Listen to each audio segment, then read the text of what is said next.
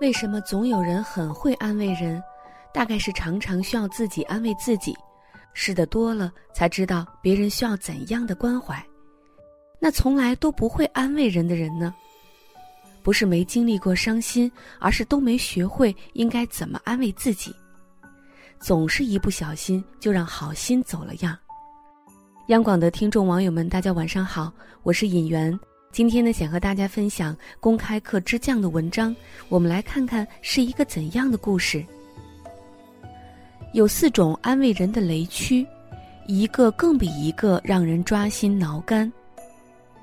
聊天最让人受不了的就是刚把自己的经历说完，期待得到反应，结果打开了对方的话匣子。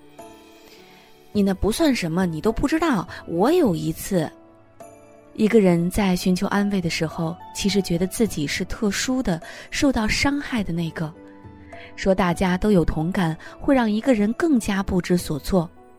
潜台词是：你不该这么矫情。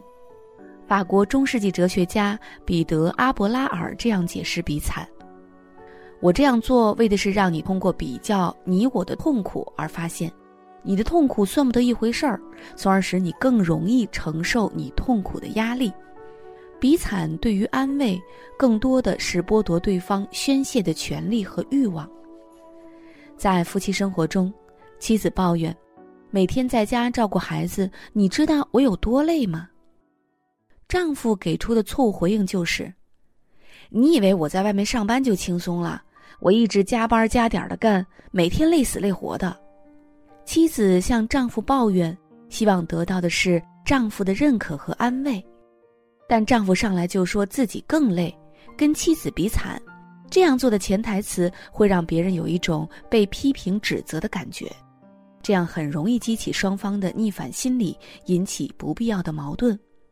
安慰别人的时候，你不是主角，倾诉的那个人才是。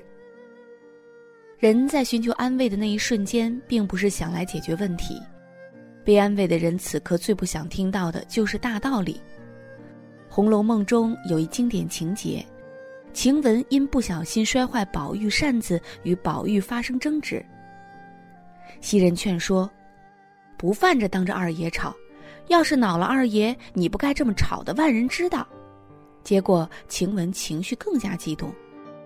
后来宝玉不仅不怪晴雯，还找了一堆扇子让她撕着玩儿。晴雯把扇子都撕完了，火气也都发泄出去了。这时候才能听得进规劝。道理都懂，重要的是顺其自然的帮助对方把负面情绪发泄出来。自以为是的安慰反而会起到反作用。更有甚者，则是扮演马后炮的讨厌角色。我早就知道会这样的。大多数情况下，诉苦者已经知道本应该怎么做，这时候再以教人做人的姿态出现。无异于在伤口上撒盐，让诉苦者追悔加深。沟通是一门学问，而输入信息的启动环节就是倾听。当对方把所有问题都说完的时候，他就已经做了一次全方位的倾诉，情绪得到了极大的发泄。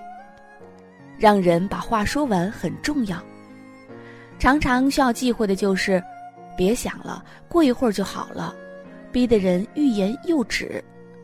其实很多时候，只要说出来，伤口就已经好了一半儿。事实上，安慰很少能够真正解决问题，但人有时候那股劲儿上来，就是为了发泄情绪。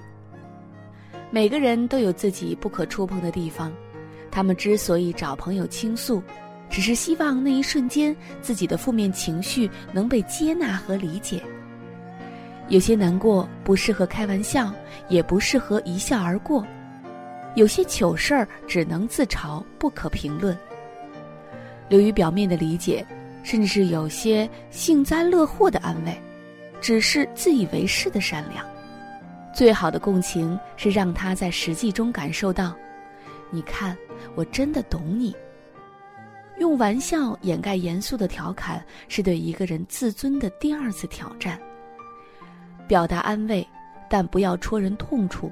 如果不能解决问题，也不要创造新的伤疤。安慰不是一个人应该做的，而是一种馈赠。一个懂得如何安慰别人的人，必然是能够走进对方的心里，体会另一种不同的情绪产生方式。谁还没有脆弱的时候呢？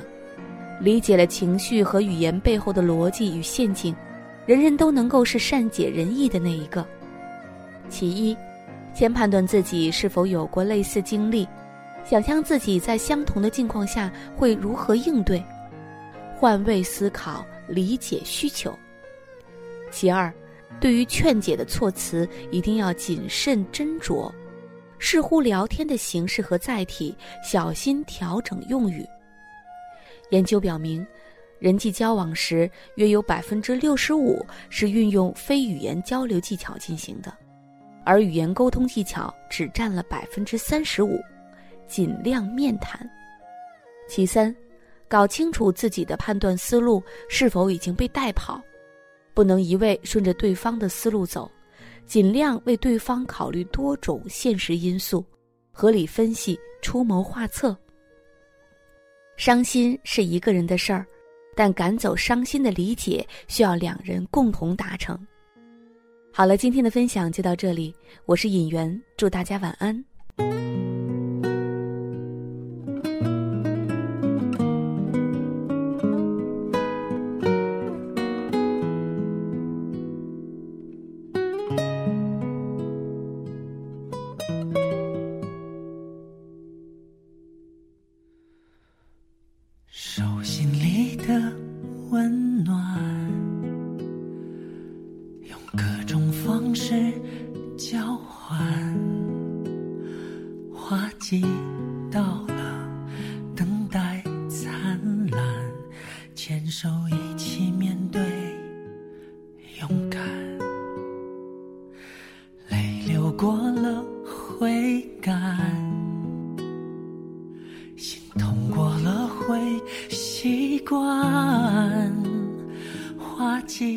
为了，感情圆满，我们。互相取暖，有心事我和你彼此分担，没有你生命少一半。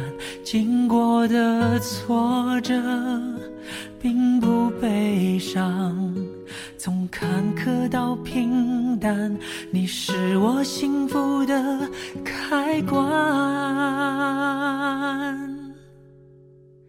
这世界有你陪伴，任何事都变简单。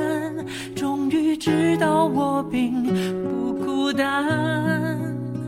这一路有你陪伴，感动就永远收不完。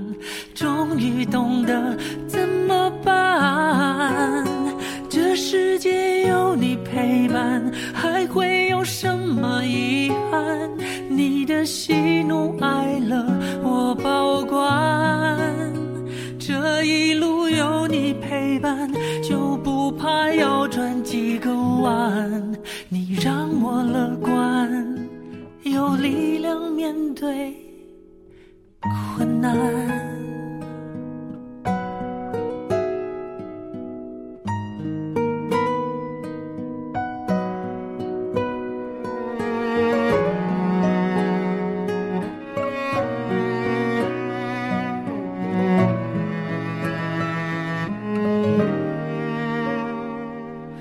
泪流过了会干心痛过了会习惯花季未了感情圆满我们互相取暖。有心事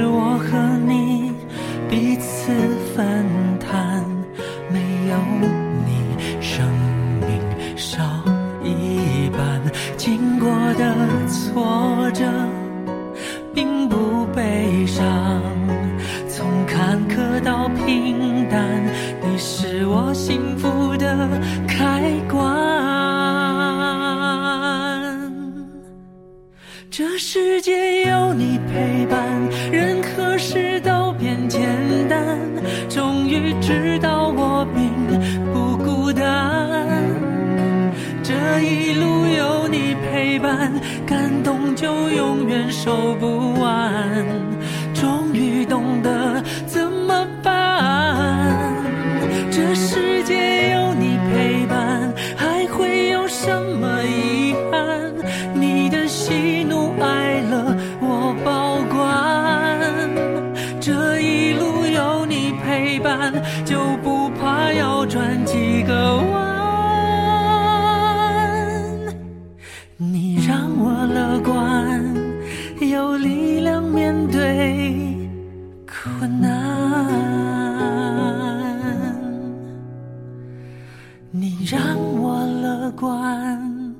有力量面对困难。